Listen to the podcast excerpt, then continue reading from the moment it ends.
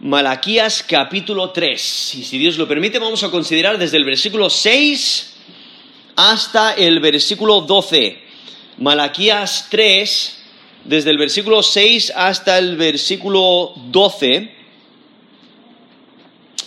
Da a Dios lo que le pertenece.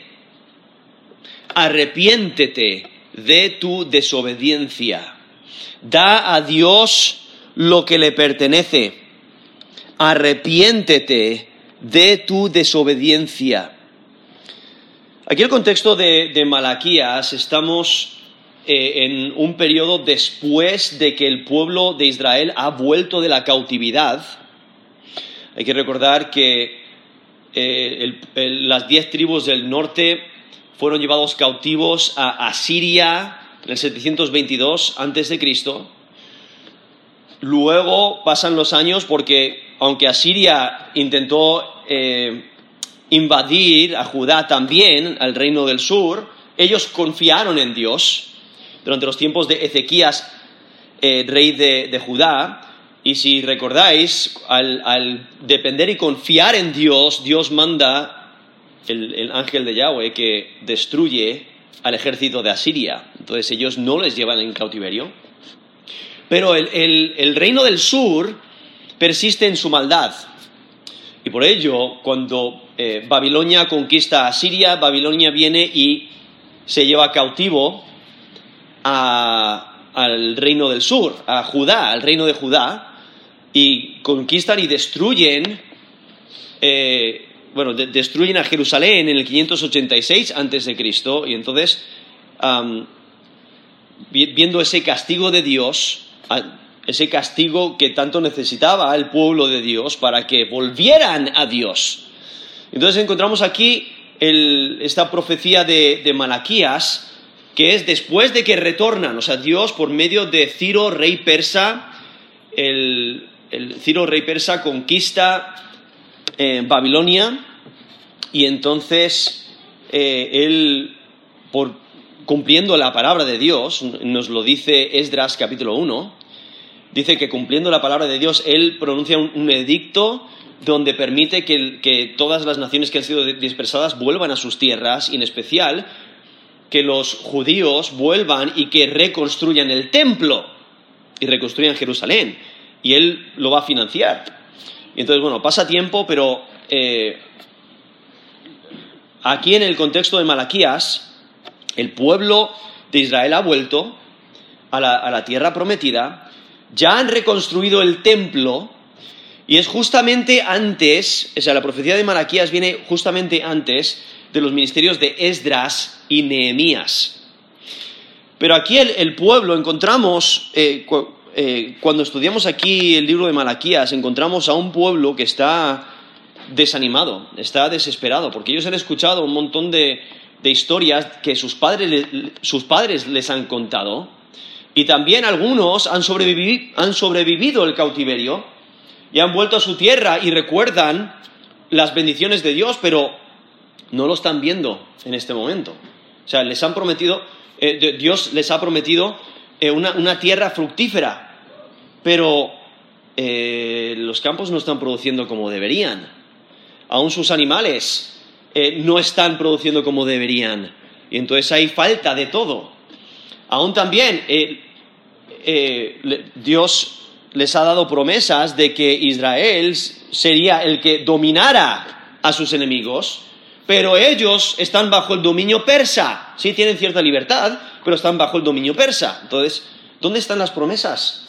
No se están cumpliendo. O sea, ¿qué, pasa? Aún que, habría, eh, vendría el Mesías, ¿no? Habría alguien que se sentara sobre el reino de, de David eh, y entonces, ¿dónde está? ¿Dónde está esta estabilidad prometida? ¿Dónde, están todas estas bendiciones que nos han contado nuestros padres? Y empiezan a dudar, empiezan a cuestionar a Dios, empiezan a, pensar, oye, pues parece que Dios nos ha abandonado. Parece que Dios nos, eh, nos ha dejado a un lado. ¿Y dónde está el Dios de justicia? porque ven toda, clase de opresión, toda clase de maldad y están profanando el nombre de Dios, o sea, usando el nombre de Dios en vano, como si no tuviera valor, desprecian a Dios, se han desanimado espiritualmente, hay deterioro moral, están cansados de la adoración, ya no, ya no están entusiasmados de adorar a Dios, eh, se ha vuelto una rutina. Sí, tienen el templo, pero es solamente una rutina, lo hacen porque eso es lo que hay que hacer, por, por tradición, no es de corazón. Y por ello están cansados de servir a Dios, no le están honrando como deben, y aún han corrompido el pacto, el pacto del pueblo, el pacto de Leví, y, eh, el, pueblo ha profanado el pacto de sus padres, se quejan contra Dios, están siendo infieles, eh, aún se han casado con extranjeros, con, aquellos que adoran a dioses falsos y en ese proceso se han divorciado de, sus mujeres que sí adoraban al Dios, al Dios verdadero y se, han divorciado de ellas y se han casado con mujeres que adoran a dioses falsos, o sea, fuera de la fe. Y les falta el, traer las ofrendas a la casa de Dios, hay toda clase de opresión económica y vemos a un pueblo entregado a la maldad. Y ellos piensan que Dios es el que ha fallado, cuando la realidad es lo opuesto. Dios no les ha fallado, ellos son los que le están fallando a Él. Dios les está castigando por su maldad. Ellos no, no quieren ver que la razón por la que no hay bendición sobre la tierra en ese momento, la razón por la que están sufriendo tanto, es por su propia maldad. Es porque se están oprimiendo los unos a los otros. Es porque se están dañando. Y el, y el texto que encontramos aquí, el texto que vamos a considerar hoy, si Dios lo permite, eh, añade a, esta infidelidad en que no están trayendo los diezmos y las ofrendas al templo. Y por ello eh, se está. Eh, lo que realmente están haciendo es robar a Dios. Y al no traer esos diezmos y ofrendas, pues no se puede llevar a cabo el servicio en el templo como se debe, y los sacerdotes no pueden estar tan entregados a ello, aunque de todas formas nos resalta Malaquías capítulo 1 del versículo 6 hasta el capítulo 2, versículo 9, que aún los sacerdotes están siendo infieles. Entonces, realmente es todo el pueblo está siendo infiel a Dios de una manera u otra y, no están eh, completamente entregados a Dios. Y por ello, aquí el texto de Malaquías 3 eh, desde el versículo 6 al 12, Malaquías 3, eh, versículo 6 al 12, resalta la importancia de arrepentirse y de volver a Dios. Por eso nos dice en versículo 7, a la mitad del versículo, volveos a mí y yo me volveré a vosotros, ha dicho Jehová de los ejércitos. Ahora aquí em, eh, empieza en versículo 6 resaltando el carácter de Dios, su naturaleza, de un, atributo extremadamente importante que, que debemos de recordar constantemente. Y es que Dios no cambia. Dios no cambia. Supongo que os habréis encontrado con, con personas que cambian. ¿A qué me refiero? A que un día están extremadamente gozosos y el siguiente día están eh, totalmente desanimados, totalmente destruidos, o, a veces es de momento a momento. En un momento, en un minuto están sonriendo, en otro momento están llorando. En un momento están eh, gozosos, en otro momento están extremadamente tristes. En un momento son muy amigables y en otro momento es, enemistad total. ¿no? Cambian de lado a lado, de, constantemente cambiando. Eh, posiblemente estás pensando en tu propia vida y dices, wow, yo, también cambio, ¿no? Depende de cómo me despierte. Me despierto con, mucha felicidad, mucho gozo, o me despierto muy cansado y muy abrumado de la situación. Hay días que me despierto y tengo el, sol eh, encima de mi cabeza con los pajaritos cantando y las flores, un camino lleno de rosas y, todo bonito. Eh, y otros días es como que tengo una tormenta sobre la cabeza y problemas por todas partes y, reflejamos eso en nuestra vida, ¿no? E, es esa idea de, que nosotros cambiamos. Cambiamos dependiendo de la circunstancia, cambiamos dependiendo de, lo que nos pasa. Eh, y, bueno, ¿cuántos de nosotros eh, estamos teniendo un día excelente y de repente nos martillamos el dedo? Estamos intentando clavar un clavito y debería de ser fácil cuando de repente, ¡pum!, te das en el dedo y cambia, ¿no? Es, esa, esa acción, ese momento de crisis y cambiamos totalmente nuestro carácter. pero Dios no es así. Dios no cambia. Dios siempre actúa de acuerdo a su carácter. Dios siempre actúa de acuerdo a su naturaleza de acuerdo a sus atributos. Él siempre es un Dios de amor. Él siempre es un Dios paciente. Él siempre es un Dios lleno de misericordia. Él siempre es un Dios que está dispuesto a perdonar. Él siempre e, está allí por nosotros. Él siempre se interesa por nosotros. él no es como nosotros, que eh, eh, yo enseñando niños, eh, como sabéis, enseño niños pequeños, les enseño inglés y ellos pues cambian de un momento a otro. Incluso a mí me parece interesante porque a veces llegan a clase mejores amigos y salen de clase peores, peores enemigos. O a veces entre medias de la clase llegan, eh, llegan eh, siendo súper amigos, dos minutos después son de los peores enemigos y cinco minutos después son de los mejores amigos otra vez. ¿no? Y, les ves cambiando, ¿no? Totalmente. Nosotros somos así, pero Dios no es así.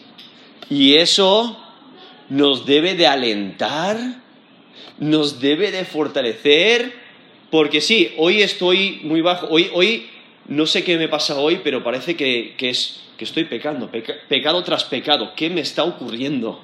¿No? Recuerda, Dios no cambia. Dios aún te ama. Dios aún está dispuesto a perdonarte. Dios está eh, muy cerca y te quiere animar y fortalecer y te quiere perdonar, quiere que te arrepientas. Quizás estás teniendo un día horrible por tus circunstancias. Recuerda, Dios sigue siendo ese refugio fiable. Dios sigue siendo ese sostén que te levanta en medio de tu tribulación, Él sigue allí con su mano extendida para levantarte, con, con, su brazo fuerte para que te apoyes sobre Él. Él está allí y tú puedes descansar en Él. Él no cambia. Y un, un aspecto importante en que o sea, nosotros constantemente pecamos y el pecado es infracción de la ley de Dios, nos dice primero de Juan. Entonces, estamos rompiendo su ley. Le estamos rechazando. Básicamente estamos levantando el brazo en alto y diciendo, Dios, no te quiero obedecer. Voy a persistir en mi rebelión. Eso es básicamente lo que estamos haciendo cuando pecamos. Pero Dios en su misericordia dice, vuelve a mí vuelve. Arrepiéntete de tu maldad, vuelve. ¿No? Estás yendo por camino incorrecto. Y Dios mostrando misericordia y bondad hacia nosotros. Y por su carácter, porque Él no cambia. Aquí nos dice Malaquías 3:6, porque, porque yo Jehová no cambio. Por esto, hijos de Jacob, no habéis sido consumidos. Ese término consumidos es la idea de arruinar, de destruir por completo, de hacer desaparecer o de, hacer llegar su fin. No sé si alguna vez os, ha ocurrido donde alguien te hace tanto mal que dices, si yo, si yo fuera Dios, eliminaría a esa persona de la faz de la tierra. ¿No? O sea, porque nosotros cambiamos, nosotros somos de esa manera. Y a veces lo pienso yo, digo, mira, si yo fuera Dios,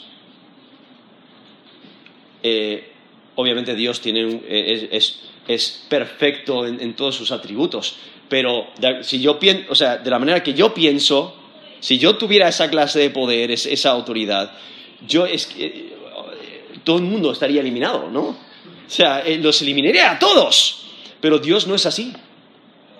Y eso debe de alentarnos y fortalecernos.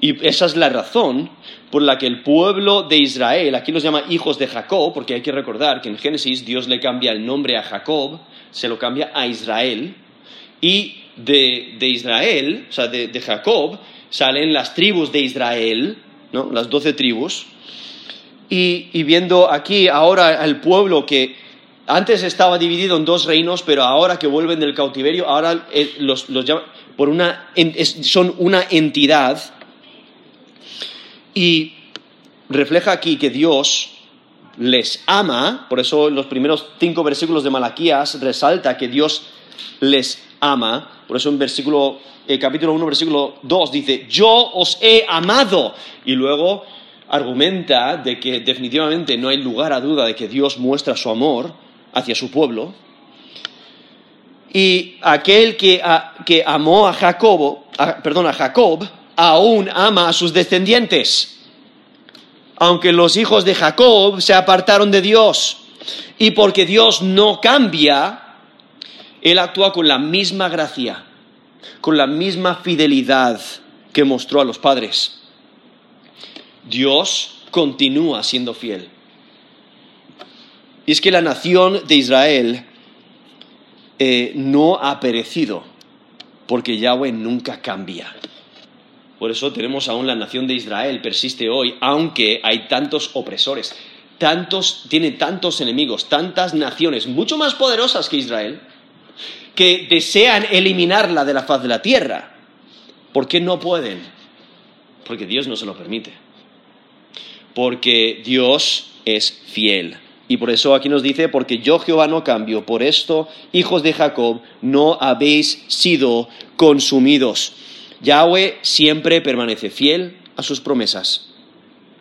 Lo cual contrasta, o sea, la fidelidad de Dios contrasta con la infidelidad de su pueblo. Porque ellos constantemente se rebelan, constant- constantemente hacen lo que es malo. Y por eso el versículo 7, esto es Malaquías 3.7, dice, desde los días de vuestros padres os habéis apartado de mis leyes y no las guardasteis. Sea, vemos esa infidelidad. ¿no? En un pacto hay alguien que, que- que tiene autoridad, ¿no? Y comúnmente es un gobernador que se le llama eh, rey grande y luego hay vasallos que deben de cumplir ciertas responsabilidades. Pues es esencial para un vasallo en un pacto que cumpla las, rey- las leyes, los requisitos de ese pacto.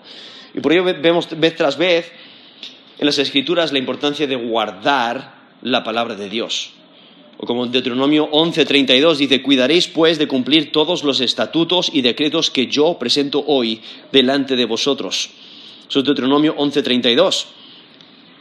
O Deuteronomio 26:17, has declarado solemnemente hoy que Jehová tu Dios, que Jehová es tu Dios y que andarás en sus caminos y guardarás sus estatutos y sus mandamientos y sus decretos y que escucharás su voz. Habían establecido ese pacto y habían jurado que iban a cumplir los mandamientos de Dios, los mandatos de Dios. Pero aquí resalta, esos Malaquías 3, 7, resalta que no lo han hecho. No lo han hecho, dice, eh, desde los días de vuestros padres. Y con solamente conocer un poquito de, de la historia de Israel o, o lees el Antiguo Testamento, ves vez tras vez el pueblo de Israel siendo infiel a Dios. Realmente no tienes que eh, buscar mucho, lo encuentras por todas partes. Donde el, el pueblo de, de Israel sale de Egipto, eh, ahí llegan al Mar Rojo y están atrapados y viene el ejército de Egipto y empiezan a cuestionar a Dios. Empiezan a quejarse. y Dios les tiene que salvar. ¿no? Dios les salva y destruye al ejército de, de Egipto. Dios eh, abre o, le- les da camino por medio, o sea, secando el, el mar rojo y destruye el ejército de Egipto. Gozosos, ¿no? Gozo extremo. Pasan unos días, se quejan contra Dios porque no tienen agua, o no tienen comida, o no tienen la comida que quieren. ¿No? Entonces es quejas, queja tras queja, queja tras queja, siendo infieles a Dios. Luego se quejan de los líderes que Dios ha levantado sobre ellos. Luego se quejan cuando llegan a la tierra prometida o, están a punto de entrar, mandan espías y los espías vuelven y les dicen, no, es que es imposible conquistar esta tierra. ¿no? Y, no quieren confiar en Dios. Y son infieles, se quejan contra Dios. Quieren levantar, quieren abandonar a Dios, quieren abandonar los líderes, volverse a Egipto. O sea, les vemos infidelidad tras infidelidad. Maldad en- tras maldad. Eh, constante infidelidad del pueblo, ¿no? E- Ese, ese rechazo. Y por eso dice, desde los días de vuestros padres os habéis apartado de mis leyes y no las guardasteis. Que constantemente se apartaban de la ley de Dios, cuando debían de obedecer a Dios y seguir sus mandamientos. Pero todas las generaciones habían demostrado su actitud rebelde. Nos dice Jeremías 7, 25 al 26. Desde el día que vuestros padres salieron de la tierra de Egipto hasta hoy, y os envié todos los profetas mis siervos, enviándolos desde temprano y sin cesar, pero no me oyeron ni inclinaron su oído, sino que endurecieron su cerviz e hicieron peor que sus padres. Vemos aún todas las generaciones que siguen haciendo peor que sus padres. Eso es Jeremías 7, del 25 al 26, persistiendo en su maldad, aunque debían de guardar con diligencia los mandamientos de Dios y seguirlos con fidelidad. Nos dice Deuteronomio 4, del 4 al 9, mas vosotros que seguisteis a Je- a Jehová vuestro Dios, todos estáis vivos hoy. Mirad, yo os he enseñado estatutos y decretos como Jehová mi Dios me mandó para que hagáis así en medio de la tierra en la cual entráis para tomar posesión de ella. Guardadlos pues y ponedlos por obra, porque esta es vuestra sabiduría y vuestra inteligencia ante los ojos de los pueblos, los cuales oirán todos estos estatutos y dirán, ciertamente pueblo sabio y entendido, nación grande es esta. Porque ¿qué nación grande hay que tenga dioses tan cercanos a ellos como lo está Jehová, nuestro Dios, en todo cuanto le pedimos? ¿Y qué nación grande hay que tenga estatutos y juicios justos como es toda esta ley que yo pongo hoy delante de vosotros? Por tanto, guárdate y guarda tu alma con diligencia para que no te olvides de las cosas que tus ojos han visto, ni se aparten de tu corazón todos los días de tu vida, antes bien las enseñarás a tus hijos y a los hijos de tus hijos. Eso es Deuteronomio 4 del 4 al 9. O sea, destacando eh, la ley de Dios es, es eh, esencial para vivir de una manera que es agradable delante de Dios. Es importante guardarla, ponerla por obra. Y eso, al ponerla por obra, realmente demuestra su sabiduría porque están temiendo a Dios, incrementan esa sabiduría. Y eso es lo que deben de comunicar de generación a generación. O sea, cumplir y obedecer la palabra de Dios, no abandonarla. Pero eso es lo que el pueblo de Dios ha hecho. Y por eso aquí vemos en Malaquías 3, 7, dice, desde los días de vuestros padres os habéis apartado mis leyes y no las guardasteis. Y por ello aquí vemos este, este llamado a volver. Volveos a mí y yo me volveré a vosotros, ha dicho Jehová de los ejércitos. Mas dijisteis, ¿en qué? ¿En qué hemos de volvernos? Si notáis, ahí repite un término de volver, ¿no? Volveos a mí, yo me volveré a vosotros. Pero ellos dicen, ¿en qué hemos de volvernos? Es un término que repite, que es la idea de retornar, ¿no? De volver. Deben de, de cambiar sus acciones y retornar. Y es que no quieren obedecer la palabra de Dios. La fidelidad de Dios implica que Él está disponible. Él está disponible para su pueblo para que vuelvan, para que se arrepientan y vuelvan a Él. Y Dios pide que se arrepientan. Y si su arrepentimiento es genuino, Dios los recibirá, porque su deseo es perdonar. Pero no responden adecuadamente, porque no ven su propio error. Piensan que lo que están haciendo está bien. Y ellos no están interesados en si han errado o no, por eso no buscan información sobre sus errores. Ellos afirman su propia inocencia. Ellos piensan que ellos mismos no se han equivocado y no tienen interés por conocer su error. Se están intentando justificar y por ello es, como que, espérate, ¿nosotros? ¿Hemos hecho lo malo? O sea, ¿en qué hemos de volvernos si hemos hecho lo bueno? Están, se están autoengañando.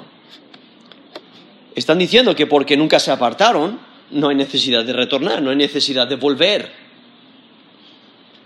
Pero entonces Dios les dice, en vez de mencionar lo que ya ha mencionado eh, anteriormente, eh, toda la infidelidad que ha mencionado anteriormente en el libro de Malaquías, ahora añade algo más.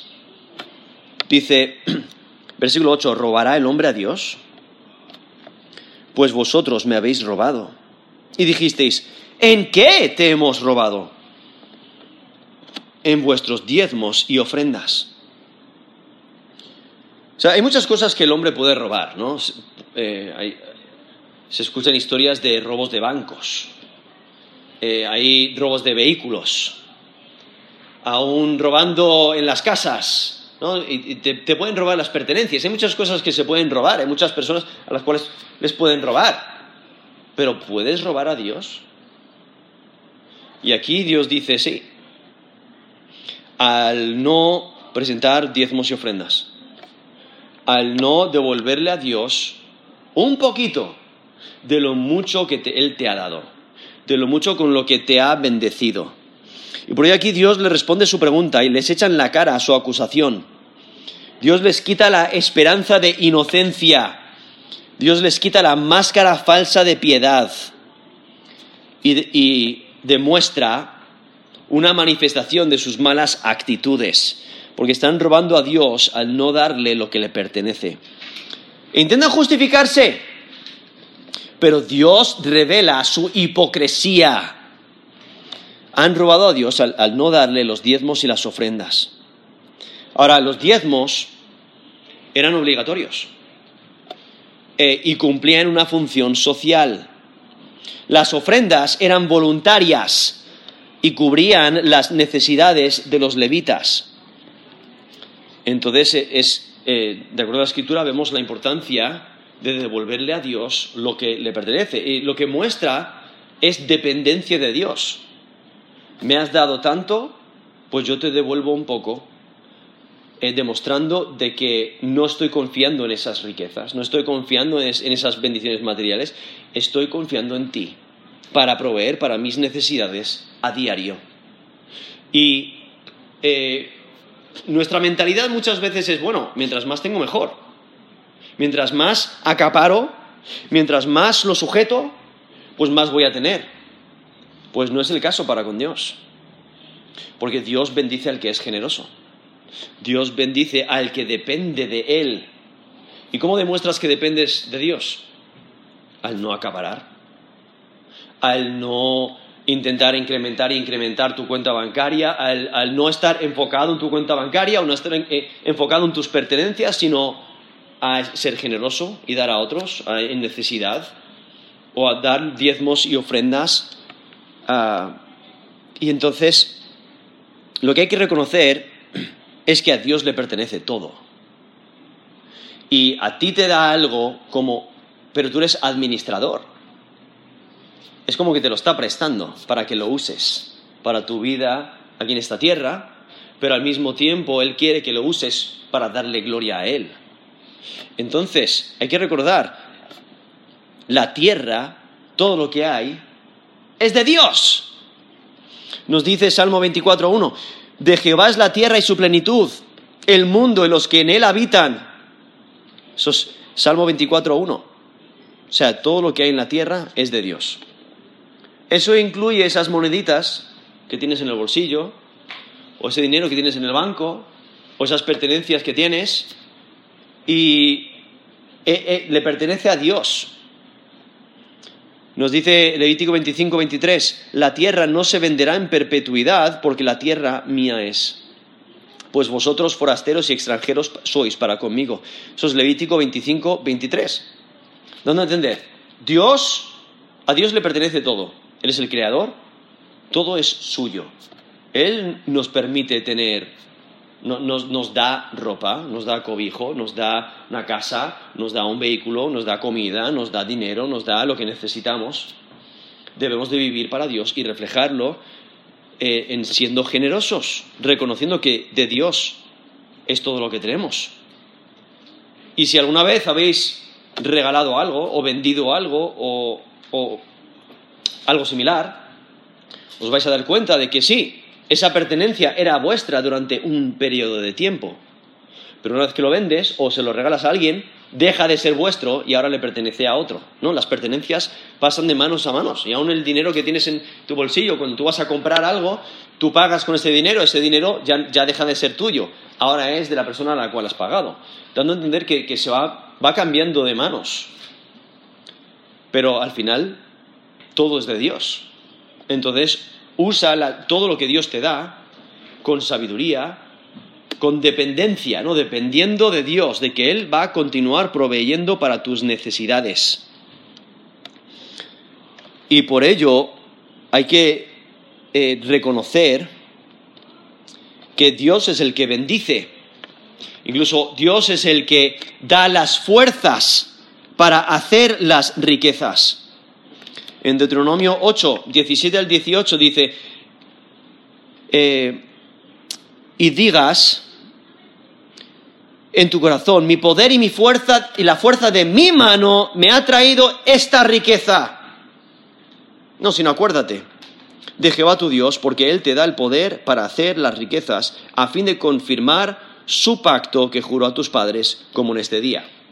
Y Moisés, inspirado por Dios, les está diciendo al pueblo de Israel, mira, cuando entréis en la tierra prometida y Dios os bendiga y tengáis un trabajo, no digáis, mira qué trabajo tengo yo, y la razón por la que tengo este trabajo es porque, mira, mira, mira, mira cuánto me he esforzado yo, mira lo que yo he hecho, y enfocarte en ti, cuando en realidad es Dios es el que te ha dado el trabajo y te ha dado las fuerzas para poder trabajar en ese trabajo. ¿no? Dios es el que te lo ha dado. Entonces, da gloria a Dios en el trabajo que Dios te ha, dado y en las finanzas que Dios te, ha dado, también glorifícale al devolverle un poco de lo que Él te ha dado. No hay que olvidarse que Dios es el que da las bendiciones. En Deuteronomio 6, del 10 al 12, dice, cuando Jehová tu Dios te haya introducido en la tierra que juró a tus padres, Abraham, Isaac y Jacob, que te daría, en ciudades grandes y buenas que tú no edificaste, y casas llenas de todo bien que tú no llenaste, y cisternas cavadas que tú no cavaste, viñas y olivares que tú no plantaste. Y luego que comas y te sacies, cuídate de no olvidarte de Jehová, que te sacó de la tierra de Egipto, de casa de servidumbre.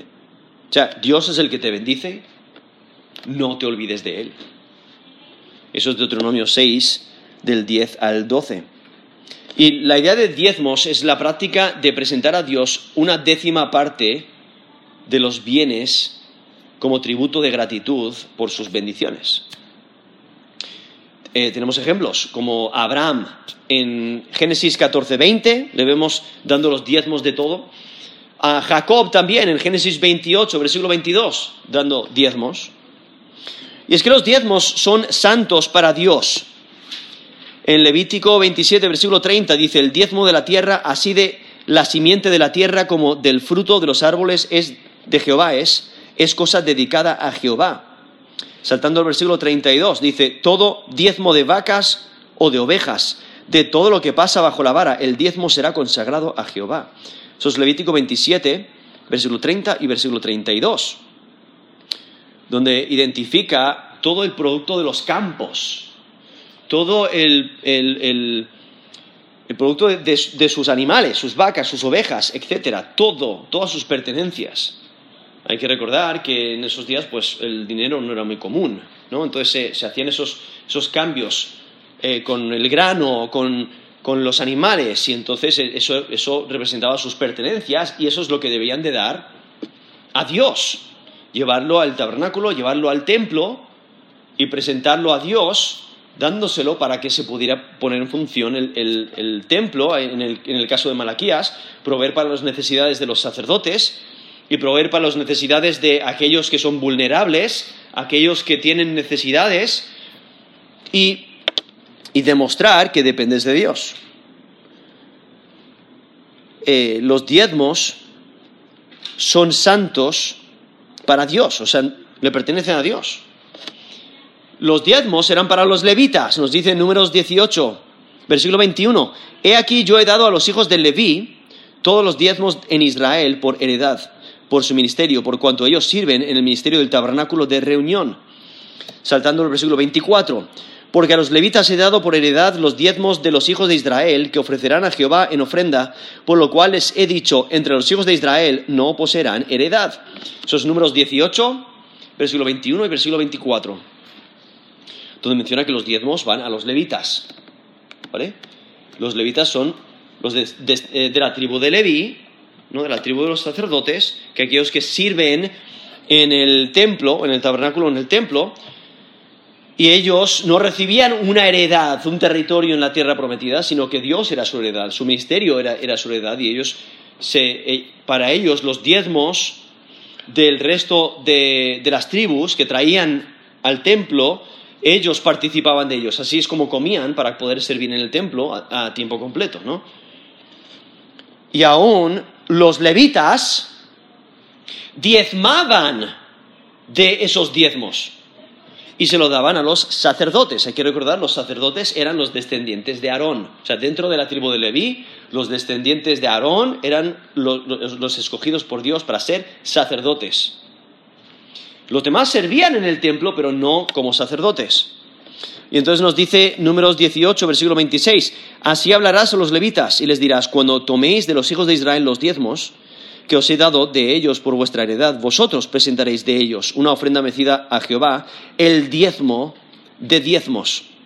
Esos números 18, 26. Y saltando al versículo 28, dice, así ofreceréis también vosotros ofrenda a Jehová de todos vuestros diezmos, que recibáis de los hijos de Israel, y daréis de ellos la ofrenda de Jehová al, eh, daréis de ellos la ofrenda de Jehová al sacerdote Aarón.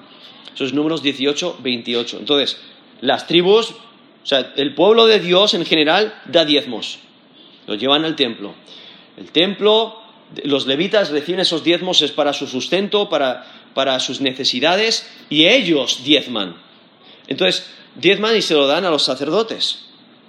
Entonces, eh, que los sacerdotes es un grupo especial eh, dentro de la tribu de los levitas, ¿no? Entonces, todo ello para que, eh, para que todo el mundo se diera cuenta de que depende de Dios. Porque al final Dios es el que les da todo. Dios les da todo y cada uno muestra su dependencia de Dios dando los diezmos, proveyendo para las necesidades de otros. Eh, cumpliendo su responsabilidad. Y entonces, ah, sí, en algunos casos menciona que el donante podía comer los diezmos delante de Dios. Nos, nos menciona Deuteronomio 12, del 17 al 18. Y aún cada tres años, durante una de las fiestas, los necesitados, aquellos que eran extremadamente pobres, podían eh, participar de los diezmos cada tres años. Nos lo menciona Deuteronomio 14, del 28 al 29, Deuteronomio 14, del 28 al 29 y también Deuteronomio 26, versículo 12. Nos dice Deuteronomio 26, 12, cuando acabes de diezmar todo el diezmo de tus frutos en el año tercero, el año del diezmo, darás también al levita, al extranjero, al huérfano y a la viuda, y comerán en tus aldeas y se saciarán. ¿No? Y ya menciona al extranjero, o sea, aquel que está lejos de sus familiares, eso es Deuteronomio 26, 12. Al extranjero, está lejos, lejos de su familia y por ello es, más vulnerable, eh, tiene más necesidades, entonces proveer para sus necesidades. También al huérfano, que no tiene padres que, les que le puedan proteger o proveer para sus necesidades. Y la viuda, que no tiene marido eh, que le proteja y que trabaje y que le ayude financieramente. Entonces, pues eran personas vulnerables y hay que proveer para ellos. Y entonces cada tres años, durante una de las fiestas, los, los necesitados también participaban de los diezmos. Entonces esos son los diezmos. Pero luego las ofrendas, o sea, los diezmos son obligatorios. Eh, porque demuestras tu amor hacia Dios, tu dependencia de Dios. Y luego dice las ofrendas. ¿no? Han robado a Dios por medio de sus diezmos y ofrendas. Nos dice ahí eh, Malaquías 3, 8. Las ofrendas eran voluntarias, ¿no? separadas para un propósito especial. Por ejemplo, cuando iban a, a construir el tabernáculo en Éxodo 25, pues entonces les informan al pueblo de que pueden presentar ofrendas y pueden presentar diferentes materiales que se necesitan para la construcción del tabernáculo. Y lo vemos ahí en Éxodo 25, en especial del versículo 2 hasta el versículo 7. Y las ofrendas también eran porciones separadas para los sacerdotes. Eh, nos lo menciona en Números 5, eh, versículo 9 al 10, cuando dice, toda ofrenda de todas las cosas santas que los hijos de Israel presenten, eh, presentaren al sacerdote, suya será. Y lo santificado de cualquier, cualquiera será suyo, asimismo lo que cualquiera diere al sacerdote, suyo será. Sabiendo que las ofrendas también eran porciones separadas para los sacerdotes. Eso era números 5 del 9 al 10, también lo menciona Éxodo 29 del 27 al 28. Pero ¿qué pasa? Que cuando el pueblo fallaba o no traía los diezmos y las ofrendas a los levitas ahí en el templo, pues entonces los levitas sufrían, no tenían para cubrir sus necesidades y tenían que buscarse la vida, tenían que abandonar el templo y buscarse la vida para poder sobrevivir. Y luego vemos, eh, unos años después de Malaquías, encontramos a Nehemías, que nos menciona en Nehemías 13, del 10 al 13, que porque el pueblo no había traído las ofrendas, los levitas, nos dice el versículo 10, los levitas y cantores que hacían el servicio habían huido cada uno a su heredad. Y es porque no habían traído las porciones para ellos, no habían traído las ofrendas y los, diezmos. Eso es en Nehemías 13 y el texto es del 10 al 13, viendo la gran importancia de, traer los diezmos y las ofrendas, pero ¿qué pasa? Si se, fallaba en hacerlo, en cumplir eh, ese, mandato de Dios, pues eh, sufrían aquellos que estaban dedicados por completo a Dios eh, y, servían a Dios en el templo. Y por ello, de esta manera están robando a Dios. Porque aún si los sacrificios que sí están presentando son inadecuados porque presentan animales. Nos menciona el texto que están en, el capítulo 1, menciona que están, que están trayendo animales cojos, ciegos, dañados, y por ello eh, nos menciona en versículo 8, por ejemplo, Malaquías 1.8, cuando ofrecéis animal ciego para el sacrificio no es malo, Asimismo, cuando ofrecéis cojo o enfermo, ¿no es malo? Preséntalo pues a tu príncipe, ¿acaso se agradará de ti o le serás acepto? Dice Jehová de los ejércitos. Simplemente mencionando algunos de los animales que estaban presentando, que era el, extra, lo que sobra, ese animal que realmente no vale, no tiene ningún valor. Bueno, se lo damos a, Dios y eh, eh, eh, por hacer el ritual, por cumplir, cuando en realidad lo que están haciendo es robar a Dios al no darle lo mejor, que es lo que Dios requiere. Y en versículo 10, perdón, versículo 9, estos, estos Malaquías 3, 9 dice, malditos sois con maldición, porque vosotros, la nación toda, me habéis robado. O sea, porque el pueblo ha robado a Dios, ya están sufriendo maldición. Por eso los campos no están produciendo tanto como deberían. Por eso los animales no están, no están multiplicándose. Por eso están teniendo tantos problemas financieros ellos mismos y es porque Dios les ha maldecido. Y esa maldición es, tan severa que cancela la bendición, como le ocurrió a los sacerdotes. Nos dicen en, capítulo 2, versículo 2, Malaquías 2.2, dice, si no oyereis y si no decidís de corazón dar gloria a mi nombre, ha dicho Jehová de los ejércitos, enviaré maldición sobre vosotros y maldeciré vuestras bendiciones. Y aún las he maldecido porque no os habéis decidido de corazón. No, esa, esa maldición que cancela la bendición. Y es porque no le están devolviendo a Dios lo que le pertenece, están robando a Dios. Y por ello son malditos.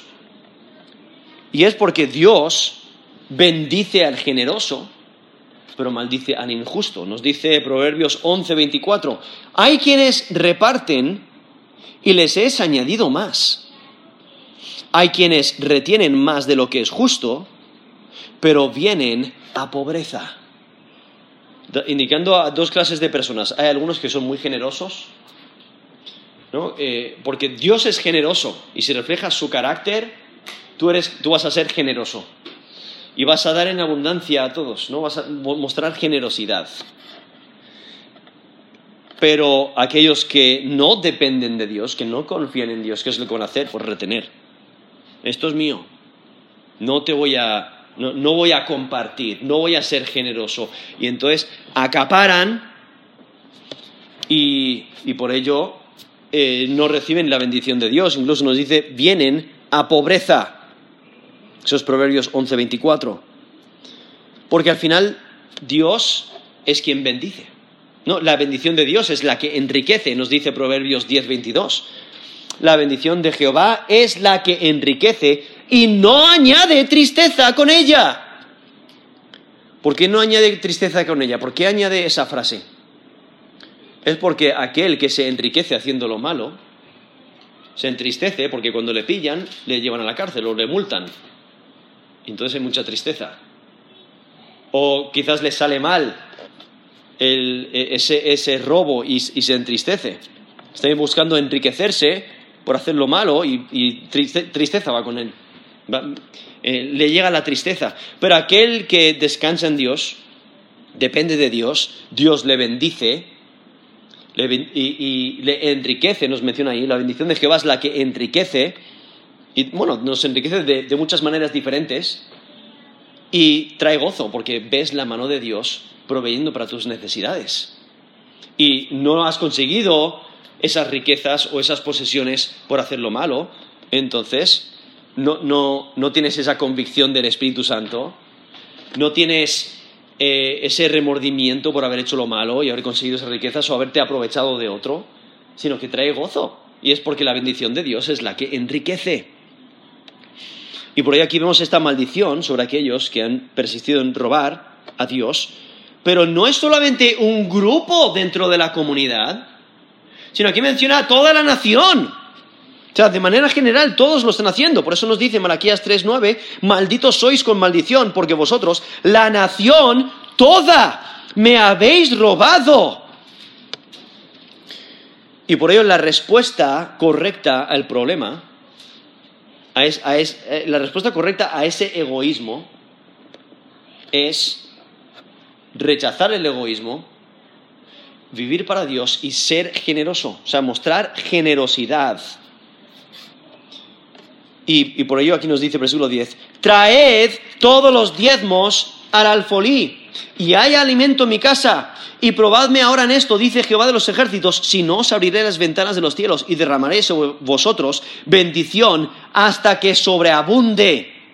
Y reprenderé también por vosotros al devorador y no os destruirá el fruto de la tierra, ni vuestra vida en el campo será estéril, dice Jehová de los ejércitos.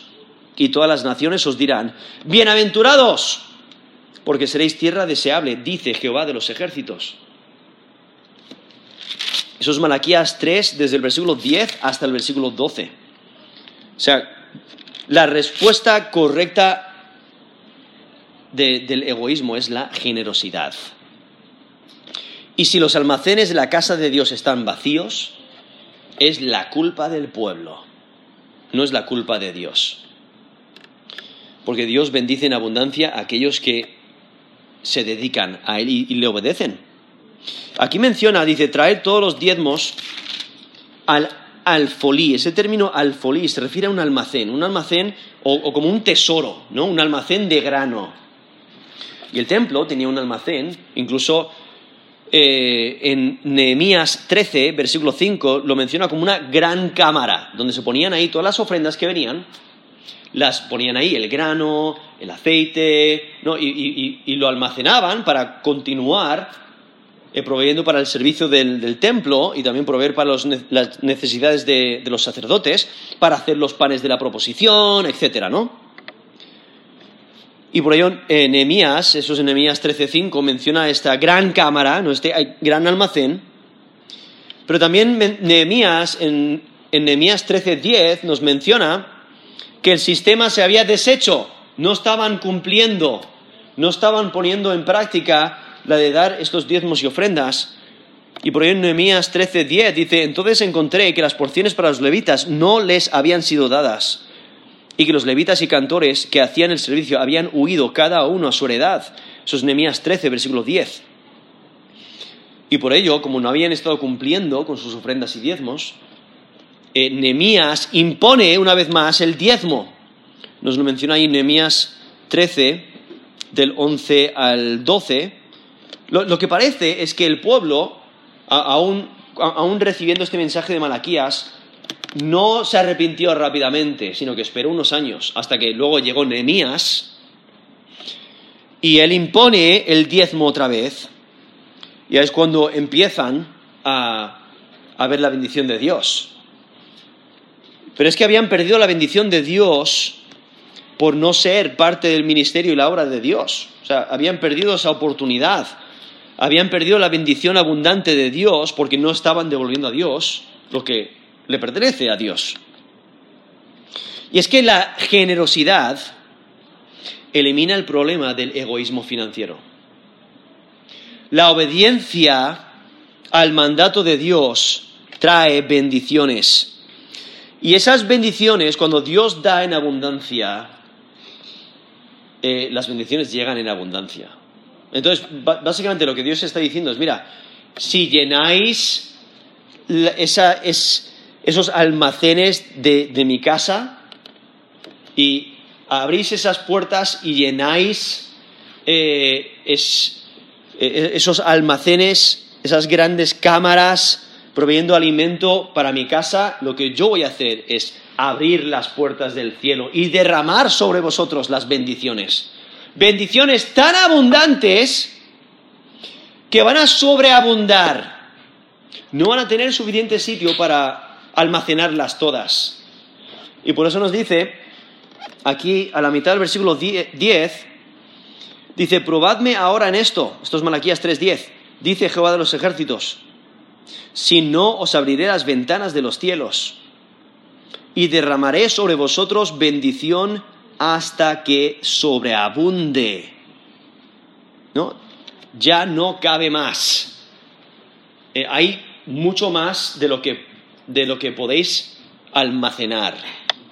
¿No? Quizás eh, después de preparar una gran comida en casa, eh, queréis guardarla para el siguiente día y entonces a lo mejor tomáis un recipiente o un tupper o algo, intentáis rellenarlo, oh, no cabe, necesito uno más grande, no cabe, necesito uno más grande, ¿no? Y entonces está como que sobreabunda, no, no tienes ni siquiera el lugar para almacenarlo, hay de más. Es esa idea de que Dios va a proveer de, una abundancia tan grande que, que vais a tener para ser aún más generosos, ¿no? Para poder regalar aún más, va a sobreabundar esa bendición. Pero continúa porque en versículo 11 dice, y reprenderé también por vosotros al devorador ese término devorador se refiere a, algo que consume, algo que devora, y se está refiriendo a insectos y animales que devoran. ¿El qué? Los campos. Por eso dice, también eh, reprenderé también por vosotros al devorador y no os destruirá el fruto de la tierra. Ni vuestra vida en el campo será estéril, dice Jehová de los ejércitos. O sea, Dios proveyendo bendición para que eh, todas sus matas o todas sus vides, eh, todos, todos sus árboles produzcan el fruto, sus campos produzcan el grano, o sea, va a haber extrema abundancia, Dios va a bendecir, va a, quitar del medio todo, todo animal o toda peste o todo lo que pueda dañar la cosecha, diferentes animales o diferentes plagas, como la plaga de langosta, ¿no? Las langostas es un, insecto parecido al saltamontes, pero mayor de tamaño, que viene y arrasa.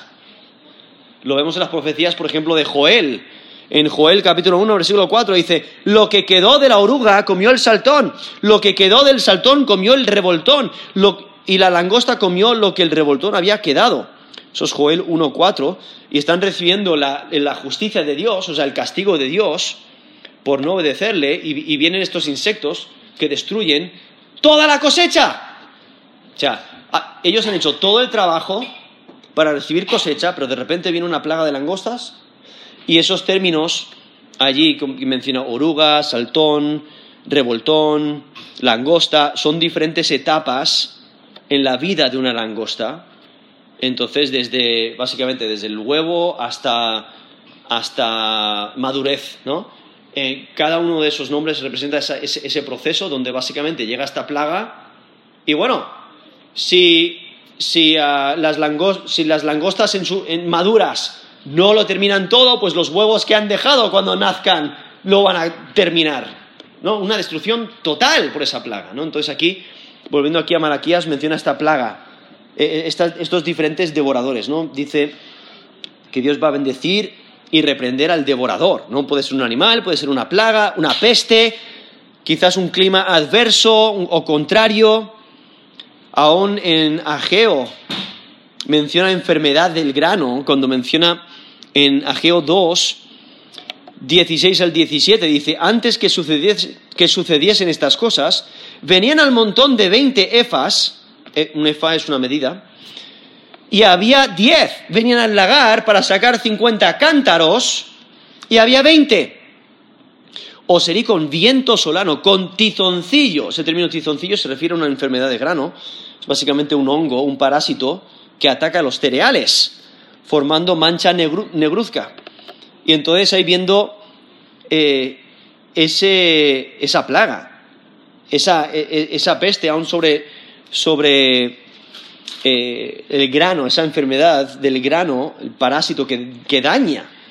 Dice, y con granizo en toda obra de vuestras manos, mas no os convertisteis a mí, dice Jehová. Eso es Ageo 2 del 16 al 17. O sea, el pueblo ha hecho todo el proceso ha preparado el campo, han plantado las semillas, ha producido el campo, lo han recogido, se lo han llevado a sus almacenes.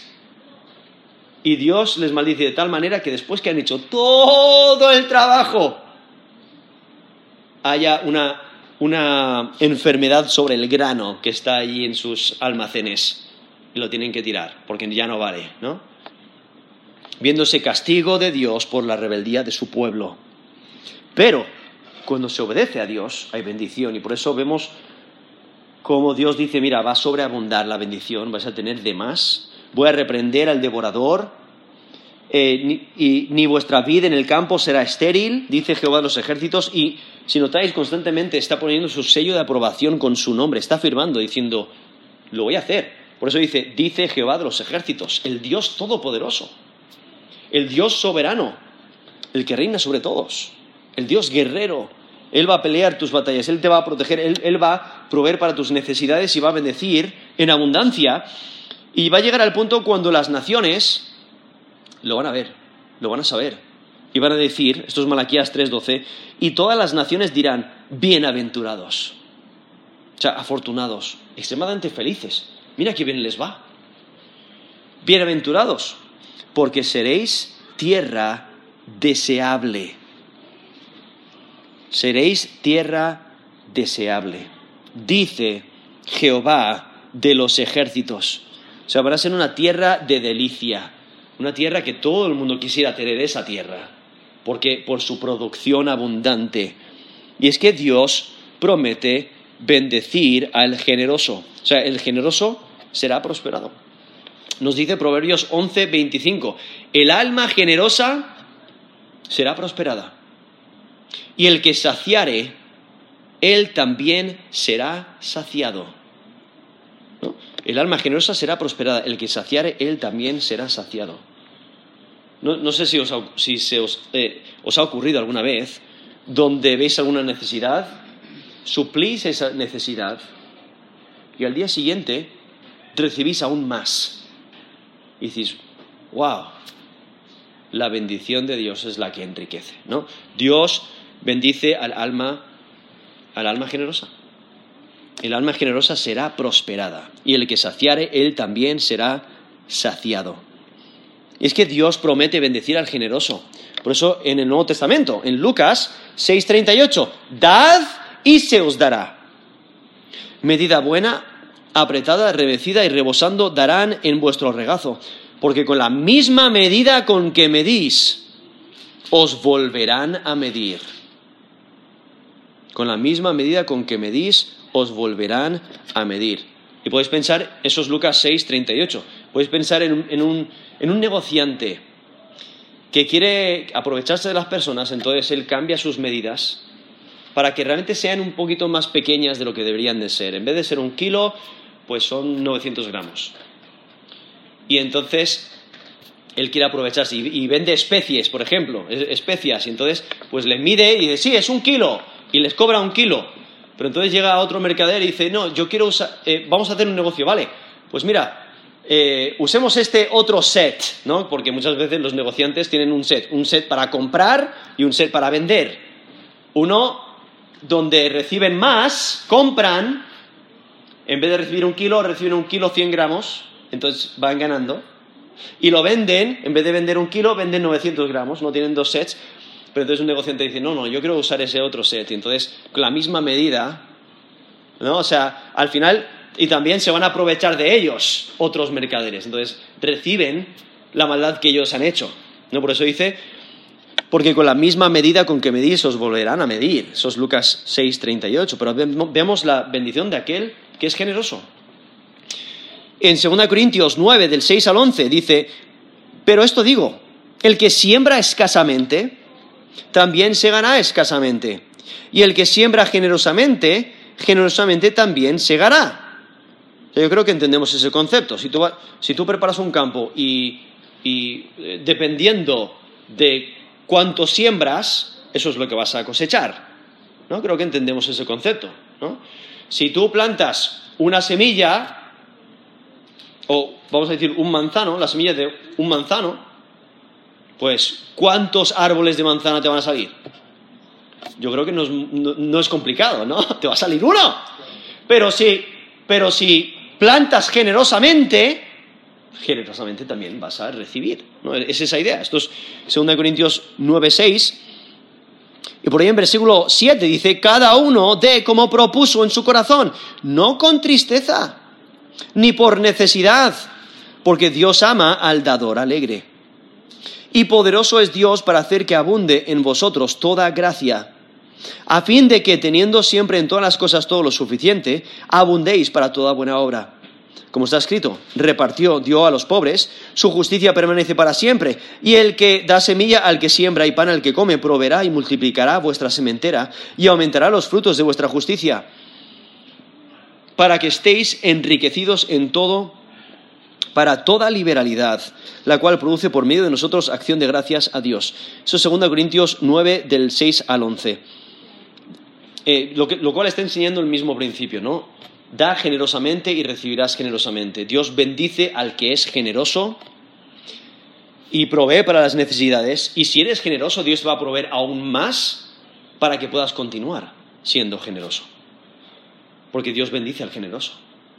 Y entonces vemos este texto tan importante aún para nosotros que nos demos cuenta de que todo le pertenece a Dios. Dios, Dios nos ha dado tanto. Nosotros debemos demostrar el carácter de Dios, ser generosos y no descuidar los diezmos y las ofrendas. Por ello, da a Dios lo que le pertenece. Arrepiéntete de tu desobediencia. Vamos a terminar en, en oración.